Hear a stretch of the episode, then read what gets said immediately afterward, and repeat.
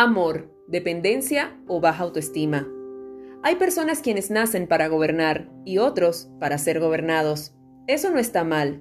Lo que sí en definitiva es completamente absurdo y primitivo es permitir y aceptar que en esa relación se presente el maltrato y el abuso en general en las personas. Hola, soy María Virginia Camacho. Gracias por seguir nuestra cápsula ABC de empresa, que hoy se titula Viviendo en Estocolmo, y la presento a nombre de Ágata Estilo, Agua El Caminar y Valero, El Novillo del Vigía, Migas, Pan Artesanal, Recreaciones Roswell, Jennifer Makeup, Luna Import, Tienda Stop and Go y Zoraida Makeup. Comenzamos. Érase una vez, Jane Olson intentó asaltar un banco de crédito en Estocolmo, Suecia. Tras verse acorralado, tomó de rehenes a cuatro empleados del banco, tres mujeres y un hombre. Entre sus exigencias estaba que le trajeran a Clark Olfonson, un criminal que en ese momento cumplía una condena.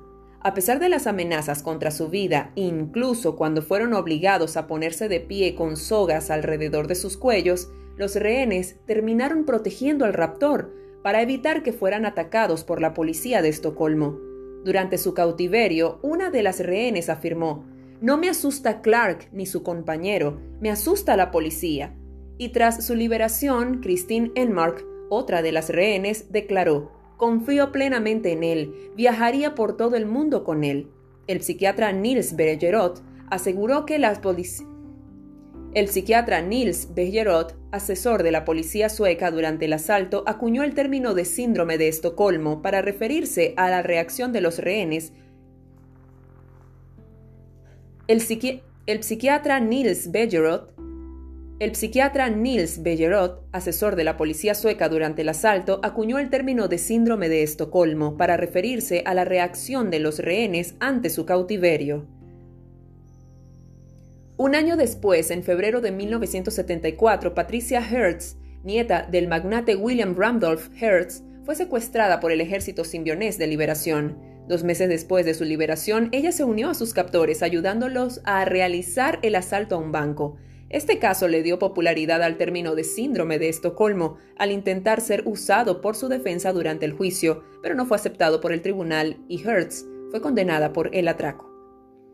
Esta historia es real y sucedió el 23 de agosto de 1973, y gracias a lo sucedido en el Banco Ibernia en Estocolmo, Suecia, los psicólogos pudieron estudiar y determinar el síndrome de Estocolmo, el cual es una reacción psicológica en la que la víctima de un secuestro o retención en contra de su voluntad desarrolla una relación de complicidad y un fuerte vínculo afectivo con su captor.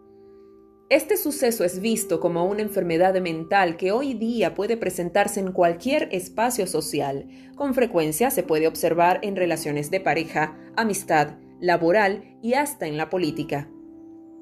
Según datos del según datos del FBI, alrededor del 27% de las víctimas de 4.700 secuestros y asedios recogidos en su base de datos experimentan esta reacción. Sin embargo, en esta historia analizaremos este tema desde el punto de vista empresarial. Sucede que el síndrome de Estocolmo laboral, como también se le conoce, se encuentra estrechamente vinculado a los comportamientos de sometimiento de equipos y grupos de trabajo expuestos a situaciones de hostigamiento laboral que se dan en aquellas empresas cuyas condiciones de trabajo o estilos gerenciales son inadecuadas, hostiles e incluso reprochables, podría decirse que surge cuando el empleado se aferra a permanecer en un empleo donde el ambiente es hostil. A diferencia del síndrome clásico, aquí la víctima no es forzada a estar en algún lugar, sino que lo hace por su propia voluntad. Conozco muchos casos donde hay un jefe que lastima a su equipo de trabajo desde que entra a la empresa, los agrede, los agrede psicológica, física, moral, profesional y humanamente. Pero lo peor de esto es que son personas ágiles y astutas que aprovechan o auspician aparentes relaciones de amistad, se convierten en confidentes y buscan momentos para compartir, y hasta proveen detalles a su equipo de trabajo con la intención de fidelizarlos, algo así como para aquietarlos, entretenerlos o desconcentrarlos de lo que realmente él o ella son, donde lamentablemente muchas personas por falta de autoestima, y a veces hasta de ignorancia, caen en el juego y se dejan atrapar.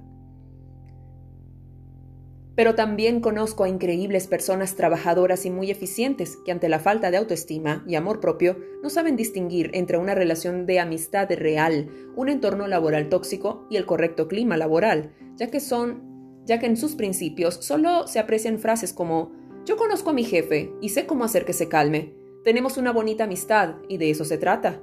No voy a encontrar un mejor trabajo. La crisis está tan fuerte que ningún trabajo es malo. Con el tiempo uno se acostumbra Así funciona la empresa desde que abrió. Mejor esto que nada. Lo que hago es genial, lo que no me gusta es la empresa. Me tengo que aguantar porque, ¿qué más? Ya se les pasará y nos dará su amor como siempre. Este tipo de excusas demuestran que el síndrome de Estocolmo laboral no tiene límites, es un fenómeno más común de lo que parece. No discrimina profesión, edad, rango o sexo, siempre está asociado a la baja autoestima profesional que a veces tenemos, sobre todo cuando estamos explorando el universo laboral. Pero aún peor es cuando, debido a la concurrencia de este fenómeno, parece que se ha tomado como costumbre o hábito que los directivos gerenciales deben ser maltratadores y se confunde la autoridad, la arrogancia y la grosería con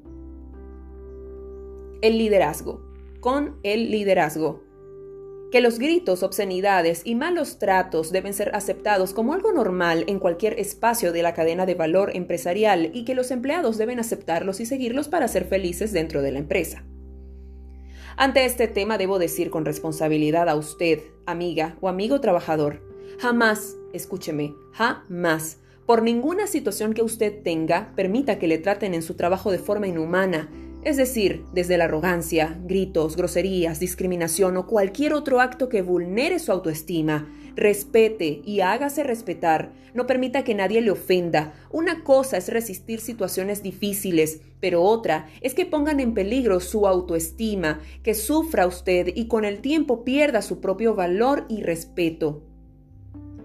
Y a usted, amiga o amigo directivo, déjeme decirle, jamás, escúcheme bien, Jamás maltrate a quien le ayuda a ganar, a quien le acompaña y hace equipo con usted. Recuerde que el ser dueño de su empresa no le hace ser dueño del mundo y mucho menos de la autoestima y del valor real de las personas.